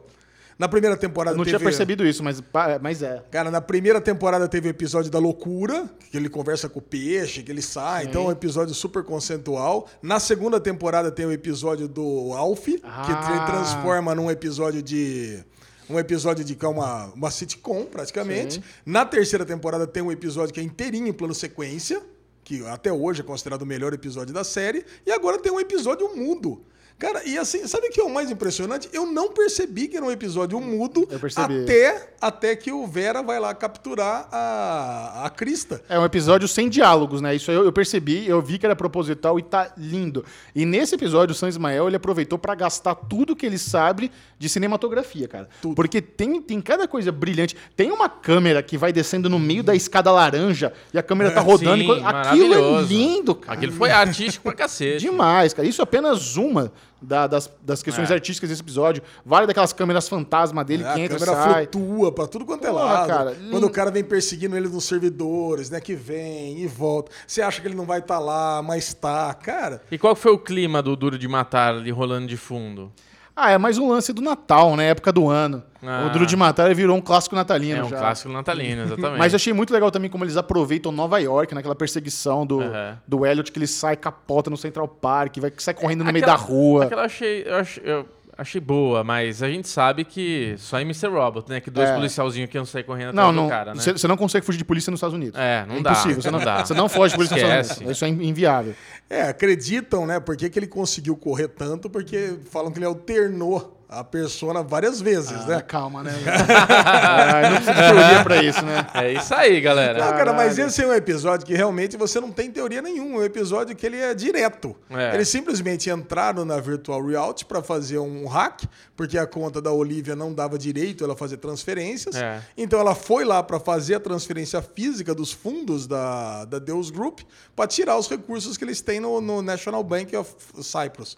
Cara, Sim. é isso. Cara, o episódio foi só esse hack e acabou. Na parte lá do, do Elliot. E também aí teve toda a parte da Dominique Del Piero, que também. Mas só que assim, se você for analisar, tem algumas coisas que me incomodam aí nessa, nessa lógica, né? Por exemplo, pô, Bubu, Chechel, eu, nós temos aqui empresinhas minúsculas, mas nós temos mais de uma conta de banco. certo? Certo. Como é que um, o grupo multibilionário que tran- transita as maiores cifras de dinheiro do mundo vai deixar todas as maçãs numa cesta só? É, não existe. Então eu acho que é o seguinte, eles podem perder muito dinheiro nessa, nessa transação, mas não vão ficar pobres, né? eu Não, acho que assim, falar que assim, putz, tirou todo o dinheiro do grupo porque pegou, conseguiu fazer um hack numa das contas. Eu acho que isso aí seria uma ilusão muito grande. Outra coisa, o, o Dark Army tá seguindo o, o Elliot o tempo inteiro. Já mostrou isso em conversas lá da, da menina nova com a, com White Rose. Não precisa demais a, Del, a Dominique Del Piero hackear toda a parte da, da delegacia para descobrir que, ah, foi lá, foi, foi o Elliot com a. Foi o Elliot Cadarlene que fez esse hack. Pô, eu já saberia também, né? Mas assim, eu acho que então, mas eu acho que esse episódio era um episódio que o que interessava era realmente fazer a parte estética dele, que era a parte muda. É. O resto era menos importante. Então vamos fazer um episódio aqui direto, não precisa ficar discutindo o que, que foi, o que, que não foi, que é isso aqui mesmo entrega, para que no próximo, realmente, agora vai ser o episódio da reunião. Agora não cabe mais nada, né? Porque a reunião agora é no dia 25 de noite, às 9 horas da noite, conforme o Philip Price estava lá. E a gente tem três episódios pra resolver Deixa eu essa perguntar, série, né? quantos episódios? Não, não, vai até o 13. Tá Ah, no vai até o 5, 13? falta 8 episódios. Caralho, é uma temporada em duas, então. Não, já Duas teve uma. episódio, já teve, já teve temporadas de 13. Ah, é? Já, já Caralho, teve. eu não lembrava disso. que Não, bom. pelo amor de Deus, meu Pô, boto. que Já, eu já bom. tô em luto com a falta de Mr. Robot. É, então. nossa, excelente notícia. Boa, Lezinho. Legal, esse episódio foi lindo de ver. Foi lindo, foi lindo. Episódio nota 10. Muito bem. E o Watchman está aí com o seu quarto episódio. Ele, o Watchman, pelo que eu entendi, vai ser o seguinte: ele, vai fazer alguns arcos de três em três episódios, né? Então, como serão nove no total, agora a gente começa a entrar é, para uma questão que entrou uma nova personagem, que é a Lady True, que é a trilionária que comprou as empresas do Adrian White. É uma trilionária que, por incrível que pareça, veio lá do Vietnã. É. E aí, Dalesão, tem uma teoria aí que eu tava pensando. É que- Vietnã, que você sabe que é o 51º estado. e foi anexado dos nos Estados Unidos. né?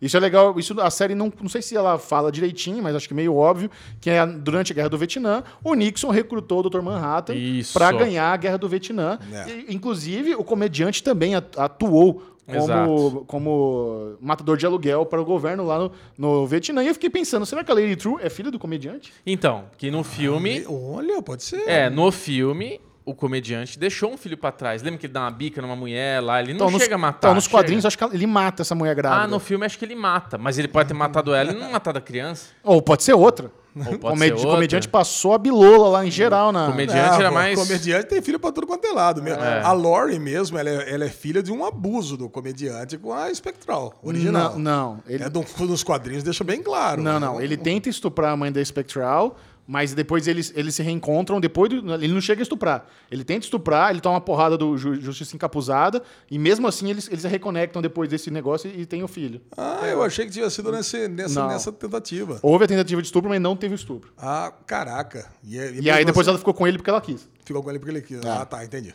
Mas olha que interessante isso, né? Porque tudo isso, eu acho que o mote do episódio é sobre legado, né? Nós somos hoje resultado de, de coisas que aconteceram com nossos ah, bisavós e avós no passado. Sim. Então, o, o que está acontecendo com a personagem da Regina King, ela descobrir quem ela é, muito por causa também da- do pai, da mãe, do avô e do bisavô dela. Que aí volta desde a Primeira Guerra Mundial com o bisavô, aí o avô dela agora, o Will, a gente sabe que ah, ele não é um senhorzinho na cadeira de roda. Tem algum, Foi um o, policial, aposentado. o que, que tem naqueles comprimidinhos dele lá? Será que é o que dá super força? É. E também descobrimos que quem pegou a- o carro dele, que ajudou ele lá no, no segundo episódio, foi, Foi a a, Lady própria True. Lady True, lá É. com aqueles drones dela. É que não fez nem questão de esconder, né? Isso que é Não fez. engraçado. Ela não fez questão de esconder. Sim. Então é, não é surpresa pra ninguém quando ele apareceu depois, né? Porque quando a, a Lori e a. e a. e a. a. Knight. A Knight chegam lá, a gente já vê a navezinha com o Iman tava lá, então a gente já sabe. Pô, então o pessoal ali tá junto nessa vibe aí dos super vilões unidos para sempre ali. Ela né? que é, quando ele fala, né, eu tenho amigo em high places, ele tá falando da Lady True. É. E teve uma galhofinha com o Superman, né? Você vê que eles estão tirando sarro de todos os heróis da DC. O Watchmen é uma publicação da DC. Então, no episódio passado, já teve uma zoeira com o Batman, lá, o vigilante com a voz grossa, que Sim. vai, vai ajudar lá no, no assalto, e era o milionário. Agora, a família Clark no, no- tem uma fazendinha e cai um meteoro.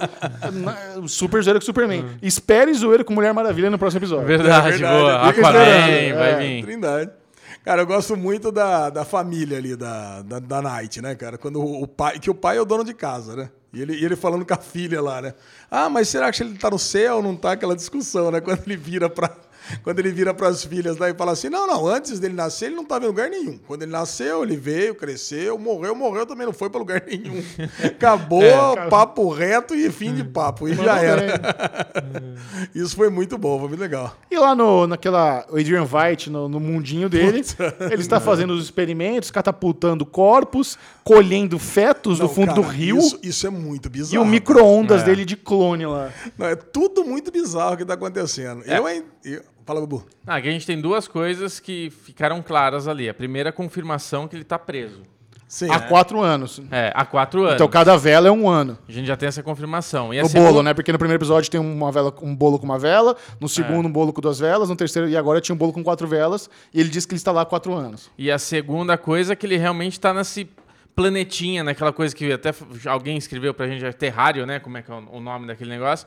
Que na hora que catapulta, não é que tá mal finalizado o episódio, é que de repente Como ele atravessa uma, uma um- barreira invisível. Uma barreira invisível, um negócio que é meio bizarro ali, né? Toda, É. Foi duas vezes né, que apareceu o corpo saindo e ele, tipo, do nada ele some, né? Não é que ele tá indo na atmosfera e. Não, ele faz. Ele some, né? Eu não sei, eu tenho a impressão que ele tá num desses globos de, de Natal. Só... Tem impress- A impressão que dá é que ele tá dentro do negócio desse, Foi no né? negócio miniatura, E né? ele tá lá, descarta os corpos, joga na catapulta e fala. Você viu que ele. porque A impressão que dá é que ele matou todo mundo, né? Ele teve Sim. um chilique total. Cara, porque o Ozymandias é um. Isso é uma coisa legal também, né? No filme, o Ozymandias ele é tão foda que parece que ele tem superpoderes. Porque ele é mais rápido que todo mundo, ele é mais forte que todo mundo, mas ele não tem superpoderes. É. Apenas ele é um cara muito disciplinado que, através de muito treino, ficou muito superior fisicamente a todos. Muito e mesmo depois de velho, com aqueles clone bostão, ele consegue passar o rodo em todo mundo, né? É. É mesmo porque eles não se defendem, né? É, Os mais essa. clones não se É. defendem. E agora, aqueles fetos no rio aí, o que, que você acha que é aquilo, Lesão? Cara, eu acho que é uma tecnologia que ele trouxe dos quadrinhos também, né? Que você lembra que nos quadrinhos ele já tinha uma tecnologia de, de criar criaturas do nada, né? Ele tem uma manipulação que ele tinha lá, genética. sei lá, um leão com pavão. Você lembra que ele tinha lá um Sim, bicho sim. lá que ele tinha? Então, ele já trouxe aquilo, só que ele jogou pra dentro da água ali.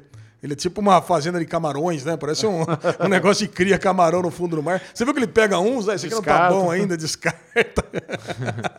cara, Muita que frieza. bizarro isso aí, cara. Nossa, é muito bom. Tá legal demais. E aí, sabe o que eu fiquei pensando? Será que aquela, aquele meteoro que caiu lá na fazenda dos Clark, na verdade, já não é o Ozymandias? Caindo lá, pode ser. Puta, pode estar Essa deslocado no É. tempo. Pode ser. Ah, e essa criança que foi gerada dessa forma meio bizarra aí, de repente já não é uma, essa, te- essa tecnologia do Ozymandias também, de criar nenéns e não sei o que lá? Que criança? A criança pros Clark, Ah, não, pode ser, pode ser, parecer, pode ser. né? Sim. É. É, a, gente, a gente fica sempre com uma impressão que no começo do episódio se passava, era, era coisa do passado, né? Mas Que pode tava ser um balão. comprando a fazenda e ela, e ela comprou a fazenda justamente porque interessava ela ser dona do que estava caindo ali. Então, é material radioativo, material, meteoro, pedras. Não seria uma pessoa, porque a pessoa ela tem liberdade. Então, se fosse Ozymandias caindo ali, ela não precisaria comprar a fazenda. É, pode ser. Não, mas ela tá. Então, criando eu- fazenda eu- pra outra coisa. E deu a eu fiquei com a impressão que o Ozymandias está na Lua. É, eles dão essa coisa do céu, vai dando zoom out na, na bolinha lá, mas eu não acho que é a lua, não. Sei lá, cara, vamos lá. É. Eu preferia que ele tivesse dentro de um globo de, de Natal. É, imagine, tá num globo de Natal e cada corpinho que ele manda cai na torta de alguém ali, cai, fica caindo na chapa do, do restaurante. né? Muito bom. É. Comenta aí o que, que você está achando de Watchmen. E vamos a, trocar uma ideia sobre alguns filmes que assistimos. Começando com o irlandês. Então vamos mais uma vez chamar aqui o aviso de spoilers. Pra não ter choro. Agora vai. Esse é, precisa de spoiler mesmo. Spoilers! Martin Scorsese está de volta com seu novo filme e você, não sei se vocês sabem, cara, mas o irlandês ele é um produto aí do, do Scorsese que está em desenvol- desenvolvimento desde 2014. Olha. é um Senhora. filme que está assim com uma zica enorme de sair do papel.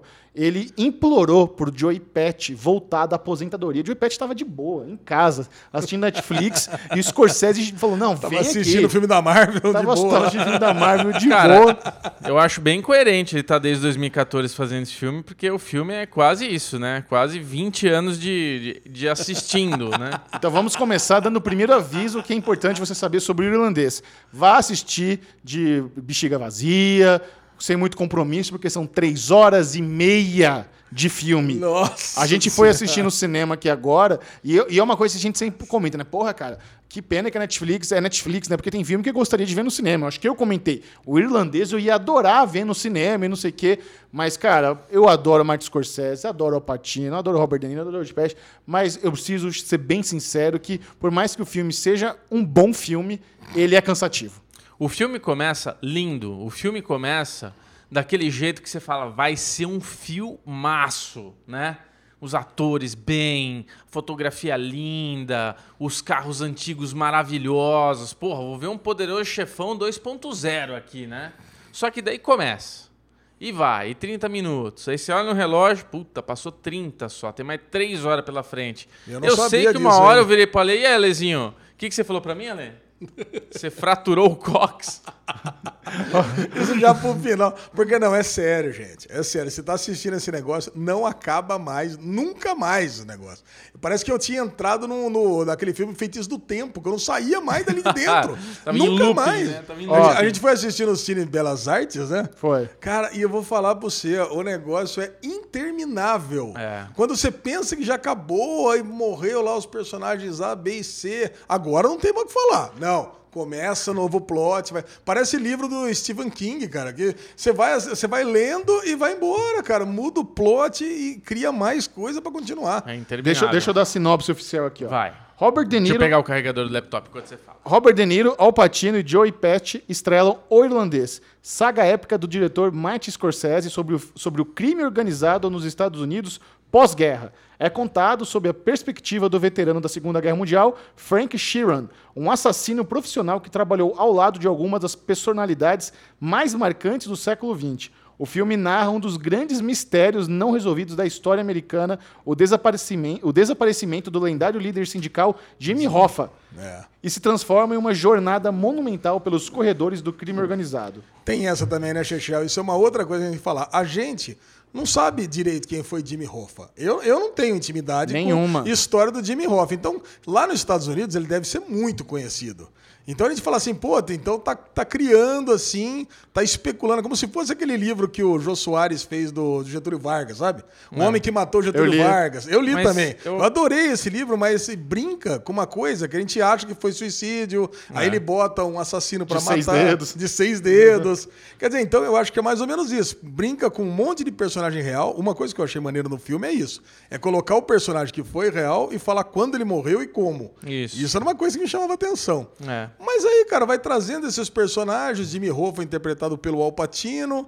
Cara, e mostrando cada coisinha que ele faz. Porra, vou no banheiro, levanta a tampa, faço xixi, limpo a pontinha. Não. Cara, é um negócio que é detalhada a coisa. É muito detalhada. É, O um- que, que, que você achou, Bubu, quando falam que o Robert De Niro, a profissão dele, é- ele é pintor de casa? Cara, achei fantástico, né? Pra você entender demora um pouquinho, mas na hora que você entende, você fala, ah, marotinho, né? Ele pinta com o sangue da galera, né? Chega lá, dá aquele pipoca e pff, na parede, né? Mas é, eu acho isso, cara. É um, é um bom filme de mafiosos, né? Pra quem gosta de filmes, né? Que volta no tempo, que tem aquela, aquela elegância, os carros, o visual, as roupas, tudo muito lindo, cara. E eu nem acho, Ale, que o Hoff é tão famoso assim lá. Não que ele não seja óbvio. Porra, porque- falaram lá, Não. Mas assim, mostra também depois o Alpatino, o Deni, o, o Deniro perguntando pra enfermeira do Hoff, e ela, ah, eu não sei. Então, quer dizer, é um cara que já tá meio esquecido, entendeu? É um mafioso do... Pra quem Ah. manja, pra quem gosta de máfia, pra quem gosta dessas histórias, pode ser alguém que realmente foi muito importante, que faz referência ainda à história, mas é, pra grande maioria, acho que não, cara. É, o grande problema desse filme, na minha opinião, ou como diria Michel que em minha opinião, o grande problema desse filme é que ele tem muitas cenas que não precisariam ter. É um filme de três horas e meia que poderia ter duas horas, como qualquer filme hoje em dia.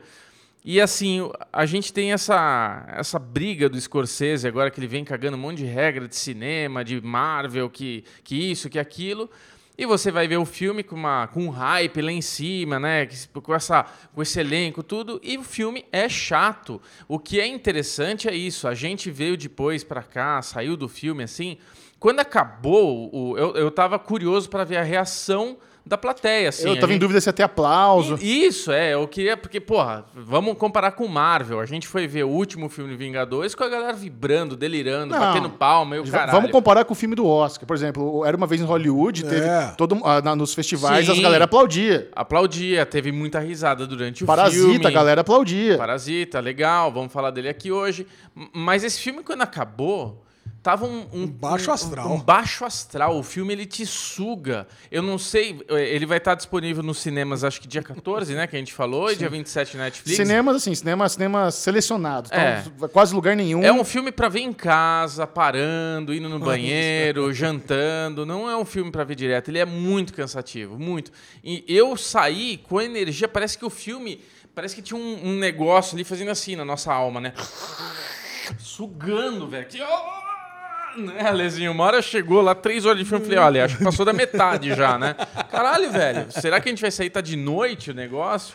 Porque é, isso, E- era e você sabe- interminável. Você sabe que esse filme talvez seja o motivo pelo qual o Scorsese tá frustrado É, com a indústria. você Porque né? ele fez. É uma teoria minha. Eu acho que esse, isso- esse filme explica por que, que ele tá dando esses depoimentos aí da Marvel. Porque, cara, ele fez um filme completamente anti-Hollywood, anti-comercial. Um filme muito artístico, com um elenco de primeira, com uma filmografia linda, com uma história interessante, mas onde ele fez questão de fazer do jeito dele, de ser cheio de gordura. Ele, ah, cara, eu não sei o- na, na pós o quanto que eles jogaram fora.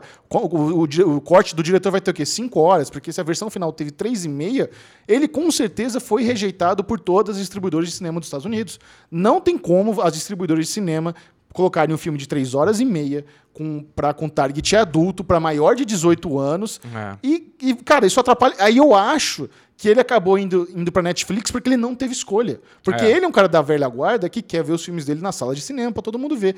Mas, cara, não tem como. Hoje em dia, a indústria não, é muito complicado você ter espaço pra esse tipo de filme. Eu- é bom que exista esse, esse tipo de filme. é A mesma, eu falei a mesma coisa de Roma. Roma É. também é um filme que ele só existe da forma como existiu por causa da Netflix. Sim. Porque tinha distribuição da Netflix. Sim. Mas eu não acho que o, que o Scorsese fez esse filme pensando em Netflix. Eu acho que foi o plano B. Ele foi rejeitado pelas distribuidoras e conseguiu ali, porque, além de tudo, esse é um dos filmes mais caros da história do Scorsese. É, o, o orçamento passou dos 130 milhões de dólares. Nossa sabe? senhora. Então é um filme que deve- demorou muito para ser feito é, e ficou assim muito, muito difícil para o grande público de acompanhar. Lógico. Cê Não, e, sabe e- qual que é o principal problema desse filme, cara? Eu tava conversando com vocês no carro, vindo pra cá, né? É que ele, ele, ele tem o mesmo temperamento, o filme, do começo até o É. final. Ele não aumenta, não tem uma cena mais alta, uma cena mais baixa. Ele fica aquele diálogozinho, aquela conversa, aquele negócio. Vai dar um tiro, é um tiro, mata, o cara cai. Depois de 10 segundos, já voltou de novo. Cara, e fica ali, você não tem tensão. Você não É. tem muita felicidade, você não tem riso, você não tem comédia, você não tem drama. Você não tem nada, cara. Você fica naquela. Parece uma musiquinha de, de dance, aquela musiquinha. É, Não, não- vocês- o problema não é três, três horas e meia. O Lobo de Wall Street, que é um filme dele, tem três horas. Nossa, é um É. filme maravilhoso. Você não vê passar.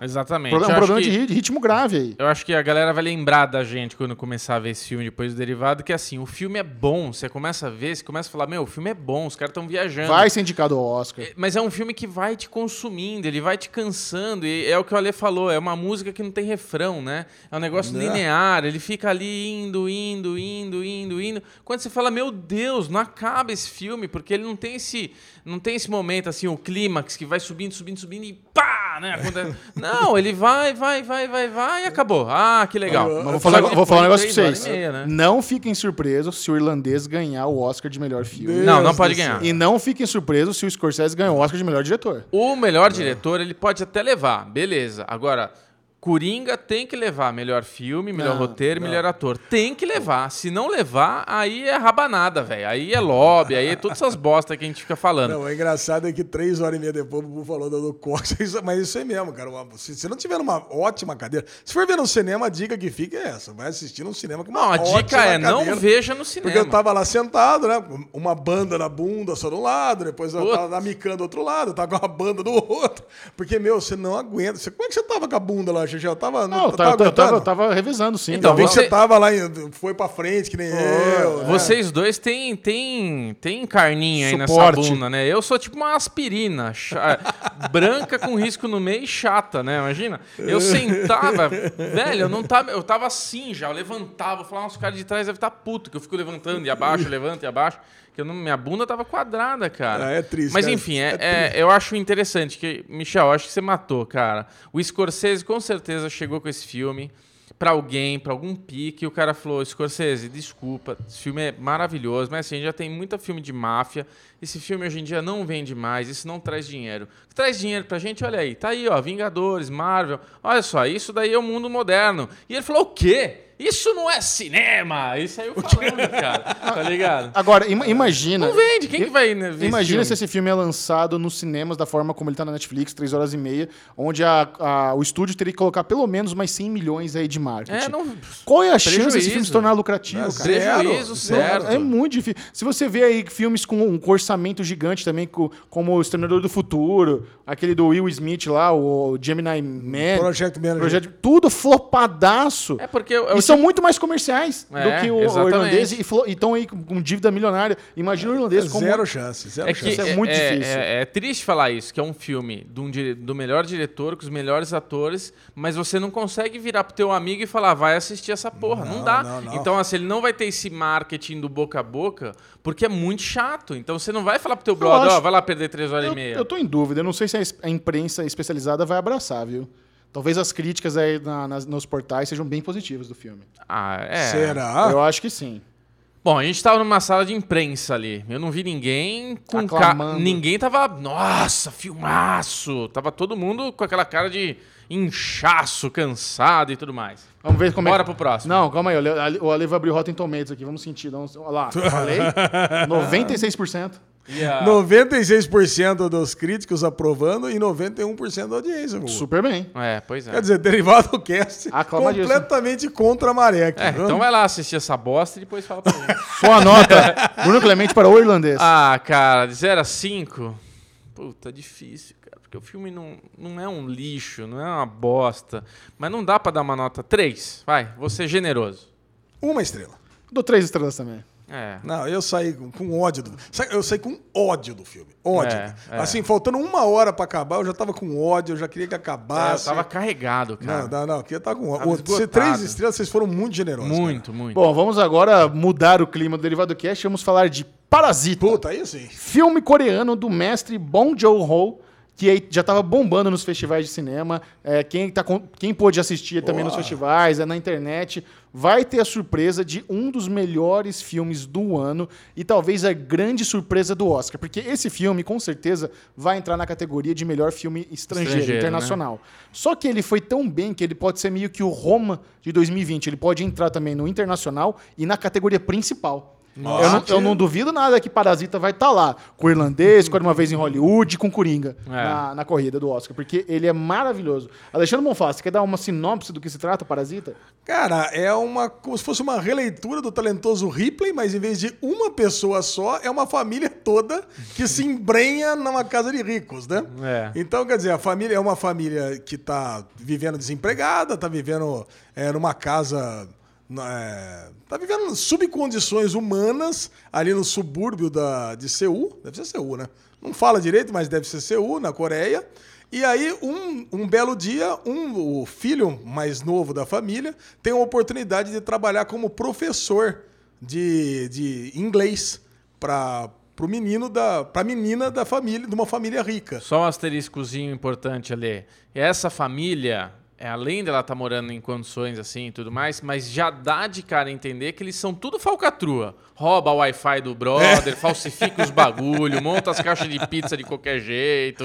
Isso é importante pra Caralho, monta a caixa de pizza com veneno, deixa É. a. Cara, Puta, né? cara eles estão dando um jeito, né? Estão dando um jeitinho brasileiro na Coreia lá. É isso que eles estão fazendo. É. Mas o lance é o seguinte: aí o menino ele tá ali, ele começa a dar aula, começa a ganhar um dinheiro, aí ele acha uma boa colocar a irmã, depois acha uma boa colocar o pai como motorista, a irmã como professora de arte, depois a mãe como governanta. Quer dizer, a família inteira vai ser uma parasita, né? Pô, É. se, se tivesse uma outra tradução, ser chupim da família rica. Cara, Ah, e, e ele, e ela, e o que acontece é que eles vão sendo indicados um ao outro, só que sem falar, ó, a minha irmã. Não, eu conheço uma. Que ele vai lá dar aula e ele dá aula bem, e a mãe da menina lá que tá aprendendo inglês adora o cara. Aí ele tem um. Ela tem uma- um filho lá, que ele é meio hiperativo, molequinho tal, não sei o que lá, e ela fala de arte com ele.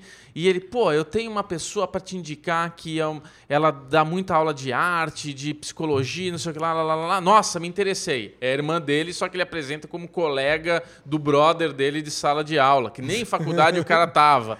Então, quer dizer, eles vão introduzindo e passando a rasteira nos profissionais que trabalhavam nessa casa. É uma Então, família uma- de estelionatários. é É uma- uma, família de estelionatários que se Fantástico. embrenha nessa família de, de ricos aí e, e acabou, cara. E vai, É. vai sugando. Mas acho que o mais legal de Parasita é o amálgama de gêneros, né? Você acha que é um drama familiar, aí vira um thriller, aí tem to toques de comédia, mas a dica número um é o seguinte: vá assistir Parasita sem saber De Nada. nada. de nada. Não veja É, trailer, não é leia verdade. crítica e vá assistir o filme porque ele é surpreendente, é muito bem filmado, é muito divertido, a história é muito inteligente. Esse sim é um puta filme imperdível, cara. Que E eu não duvido nada fantástica. algum estúdio americano fazer uma. Remake, né? remake. deles. ah, Isso é tem cara. Tradicional de um, um americano que ele Tem refez. cara, E- né? mas, cara, Jor- mas Jordan é legal. Peele. Jordan Peele. É cara do Jordan Peele. Cara, mas é, é legal, sabe o quê? É, é assistir a versão coreana, porque é tão diferente do que a gente está Claro. acostumado. A Por exemplo, cultura, a né? reação, a cultura, a reação da, da mãe da família rica lá, aquela reação de. "Ah!" Sabe? Tudo é aquele estridente, sabe, cara? E na É hora do sofá? Alezinho? Ai, nossa, eles- tem tuberculose. Sabe, Alezinho. lá, cara. eu- E na hora que eles estão embaixo da mesa lá no sofazinho, lá, os dois no sofá. Gostou daquela cena, né? Gostei, é divertido. é Foi bem divertido. pornô japonês, né? Foi, Pornô foi- asiático. Foi, muito bom, cara. Eu acho que a gente não tem que dar spoiler nenhum mais. É, pra é. todo, muito pouca gente assistiu no Brasil ainda. É. Apesar de ser um filme de maio, agora que entrou na hype, né? Negócio impressionante. Agora que tá numa É, super porque, hype. é porque vai começar a temporada de premiações, né? Então vai ter o Globo de Ouro em janeiro, vai ter o SEG, vai ter o Critics e o Oscar em fevereiro. Então agora que esse filme vai começar também a ter todo esse, esse buzz aí das Mas premiações. ele não foi indicado pra nada, né? porque ele não, tá não, não, cogitado. não, não saiu as listas ainda. Ah, tá, mas ele tá sendo cogitado? É isso? Já Por tá isso lá, que- já tá, já tá entre a- a- as apostas de filme que vai entrar como indicado. Ah, entendi. A mesma coisa do irlandês também, nada, não tem lista nenhuma ainda. Ah, mas valeu muito a pena, cara. Parasita foi uma bela dica, Xixão. Sua nota, Bubu, Parasita. Parasita 4.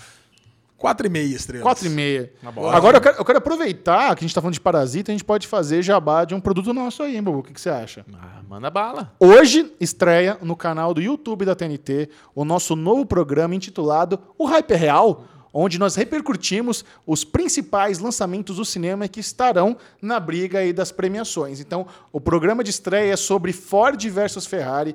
Bruno Clemente aqui e eu, juntamente com a galera da Children Films, a Lesão Bonfá sempre presente, produzimos um negócio todo aqui criado por nós, É. roteirizado por nós. A gente entregou pronto para a TNT. É, é um dos grandes orgulhos aqui que nós temos como criadores de conteúdo para a internet, esse programa todo feito com arte conceitual à mão. É diferente. A gente filmou no Chroma Key, é um negócio bem diferente do que vocês estão acostumados no Derivado, no SM Play. Criamos um negócio bem inovador, bem diferente e, a- e agradecemos a, T- a TNT pelo voto de confiança É e falaram, verdade. cara, é porque o que normalmente eles produzem os programas deles pro canal do YouTube. É. E dessa vez nós estamos entregando um negócio prontinho para eles lá. 100% E, ó, nosso pra eles. Que alegria. Com, com muito amor. E pedimos para vocês que já estão nos ouvindo, correr lá, dar like, comenta. É importante. Dá uma, dá uma promoção à nossa estrela Michel Aroca, que isso sempre ajuda bastante com likes e comentários. Não, sem dúvida alguma. É, dá, dá uma, checada, vocês vão curtir. É. É. um formato bem diferente. O Lesão já deu uma prévia aqui antes de todo mundo. O que, que você achou? Porra, achei legal pra caramba. É. Tinha olhado até o piloto que não foi pro ar, que eu Ah. adorei, eu adorei. Isso nós vamos contar um dia ainda, mais pra frente. Boa. Acho que no final do ano pode ser como surgiu esse job, né? É isso aí.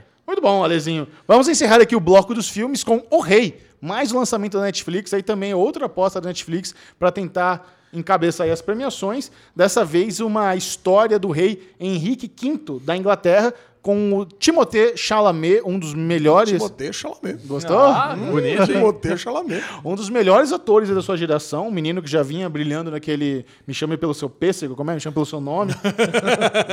menino, apareceu um Lady Bird também, um moleque muito bom.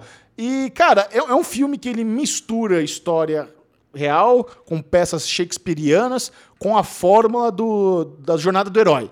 Porque é muito clássico, né? Você tem lá o protagonista que ele precisa de uma missão, mas ele não quer ter essa missão. nega. Não, quer- não quero ser rei. Você precisa ser não É. quero ser rei. Mas aí depois ele se comprova como uma pessoa ideal, porque ele é sábio, ele é inteligente, é sábio inteligente é uma coisa, né? Mas ele é, ele é honesto, ele quer a paz, ele é generoso, ele é um puta de um guerreiro, ele, ele é a pessoa perfeita para se tornar. Ele é tudo ao contrário do pai dele, que estava no poder Isso. há muitos anos e causando, né? E talvez essa formulinha hollywoodiana seja uma das coisas que meio que me desprendeu do filme. Porque o filme é muito bonito. Você, vê, você vê que, com certeza, eles usaram uma lente foda, porque a iluminação é mínima na, dentro dos castelos. É tudo muito escuro, mas fica bem visível. Talvez ali esse é o tom que eles adotaram para ser bem realista. É. E quando ele começa ali a embarcar na guerra contra a França, e você nota, hum, tá, tá meio estranho o que leva ele à guerra, É. mas isso faz parte do twist final do episódio. Eu, eu notei que é isso, sabe? É um, é um menino que ele é bom demais para ser verdade. Aí eles ganham a batalha num plano mirabolante, estilo Coração Valente, Uhum. é, porque aí, aí contou mais a inteligência do que estratégia. Sim. E eu não sei, eu, eu, eu, eu achei o filme bonito, mas ao mesmo tempo muito, muito fórmula hollywoodiana. redondo. Muito Redondinho. fantasioso, né? É. Muito. Aquela coisa de como contar a história de Tiradentes, É. né? Fazer tudo ficar muito bonito. Mas assim, tirando essa parte que realmente você tá falando, que você tem razão, o filme é bom. É um filme agradável de você assistir, diferente do nosso Scorsese. É um filme longo, é um filme que é um pouco lento, mas ele, é- ele, ele passa. Você vai assistindo ele, ele, você consegue passar por ele. Eu queria falar do nosso Batman, né? Posso falar já assim? Robert Pattinson tem uma participaçãozinha especial no É, eu, eu assisti, eu assisti até o momento que o Robert Pattinson entra. Esse filme ele foi vendido como, como se fosse uma terceira parte de uma trilogia não oficial, que é Coração Valente, Legítimo Rei também na Netflix, e esse filme. Porque. Não. é- não, não, uma trilogia não oficial, Bobo. Não tô falando que é a Tá. trilogia. É, mas não. tô falando porque tem o Coração Valente, que acaba com a morte do William Wallace. Wallace. Depois o Legítimo Rei, que é a história do Robert De Bruce, que acaba com a morte do Robert De Bruce. Você vê que começa com ele chutando os escoceses, volta pra lá, não sei o que lá. Aí É. depois pega da história dali pra frente. Então você vê que um filme meio que é, começa no final do outro. É. Então continua a história. Então por isso que é legal ver isso daí. É. Eu tava sempre na dúvida, porque é muito rei Henrique que tem no- na, na Inglaterra, né? Sim. E você tem o Príncipe Henrique na sua casa. Eu tenho o Príncipe Henrique lá em casa, tá lá. Firme e forte. E aí eu tava na dúvida se esse rei Henrique, até, até porque ele começou ali na, na pingaiada e na putaria, se ele seria o rei Henrique do, da série The Tudors. Que ele passa só na, a vida na Esbórnia. Mas eu não lembro dele fazer guerra nenhuma em The Tudors, né? Assisti The Tudors só a primeira temporada e há muito tempo atrás. ele Não, só é- quer saber de matar as esposas, pegar a mulher de papa, é filha de papa e acabou. Interessante que aquela batalha lá com a França, você acabou não assistindo, mas foi a batalha que inspirou a Batalha dos Bastardos. Inclusive, tem um take muito igualzinho da Batalha dos Bastardos, só que todo mundo juntinho e o cara tentando respirar lá. É, exatamente. Quando o Jon Snow tá todo apertadinho, né? Mas o do, do filme nosso aí, ele morre. Mas completando a minha. completando, mas completando até onde eu cheguei, cara, eu gostei demais do, do que eu vi do Robert Pattinson. E eu acho que prova que ele é um ator versátil. Ele não é aquele cara, aquele vampirinho sem É, graça. ele, pra mim, não desce, cara. Gozado. eu, eu não sei se é só um preconceito da minha pessoa com ele, do Crepúsculo, mas assim. Todo, toda a atuação que eu vejo ele, eu vejo aquela carinha dele, aquela interpretação dele. Tipo, eu vejo ele ali como ele, como ele faz tudo. E não me convence, cara. Não me convence, assim, tipo. Ai, como eu quero apostar que Batman vai ser ótimo, mas. Não, eu, eu achei que ele foi bem no filme. Eu só achei muito patético a cena onde ele chama pro duelo e ele bota a armadura e ele tá vendo lá de cima todo o exército dele patinando na, na lama. Aí ele vai desafiar por um X1 e começa a patinar. É. Então foi muito zoado, mas ele fazendo lá o príncipe francês, eu achei bom. Eu gostei. É, eu É, cheguei, tava é. bom também. Bubu não bota Todo, todo caricato, todo ironicão, né? Sarcástico. Das primeiras cenas ali ele tava bem. Didn't like. Sua nota para O Rei. Quatro estrelas também. Quatro estrelas. É. Você não pode dar. não pode posso dar nota, isso. Alexandre Bonfá, leve-nos para casa. Vamos encerrar o derivado do cast de hoje com o bloco Ninguém Se Importa. Esse Ninguém Se Importa hoje vai para Doug Boy, que mandou aqui pra gente o Ninguém Se Importa, mais Ninguém Se Importa de toda a história do Derivado Cast. Vamos ver. Filho de Pedro Bial e namorada olham vitrine em loja do Rio de Janeiro. É inacreditável que isso é uma manchete de, de- algum site, né, cara? Dá um site aí. Puta que Olha, pariu. vou falar pra você, o site... Aliás, Doug Boy, o que, que você tá fazendo vendo o site Observatório dos Famosos? Não tem job pra entregar, não? Não, caralho, você deve estar com um tempo livre aí, que pelo amor de Deus, hein? Olha o que falam aqui na matéria. Aqui, ó. O filho de Pedro Bial, Theo Bial, foi clicado em uma loja do Rio de Janeiro com sua namorada. Com roupas confortáveis, eles foram vistos olhando curiosamente uma vitrine do local. Ah, cara. Pelo amor de Deus, que Pessoal, isso um é dia, pauta, cara. um dia nós vamos ver uma matéria assim, ó. Filho de Michel Arouca foi flagrado olhando patos na lagoa. Quantas vezes você clicou nesse link aí, Ale? Uma? Uma vez? Uma Bom, vez, então primeira site, vez agora. O site já deve ter visto, deve estar com 10 views a página, né? Caraca, Coisa cara, inútil, que cara. coisa triste, cara. É bem triste isso aqui. Bem inútil. Tá aqui o menininho, bonitinho o menininho, o filhinho dele, coisa e tal. Legal, Ale, já Tá foi aqui. muito não importante pra gente Muito bom. falando. Bruno Clemente, compartilhe suas redes sociais. Quem quiser continuar conversando com Clementão. Vamos lá, Bclemente22 no Twitter e Instagram. Ale Bonfá, você que é uma delícia, onde a gente encontra essa pelúcia? Ale Bonfá Cardoso no Twitter, Ale Bonfá no Instagram ou Derivado Cast no Twitter. Ou em Campinas, no City Bar.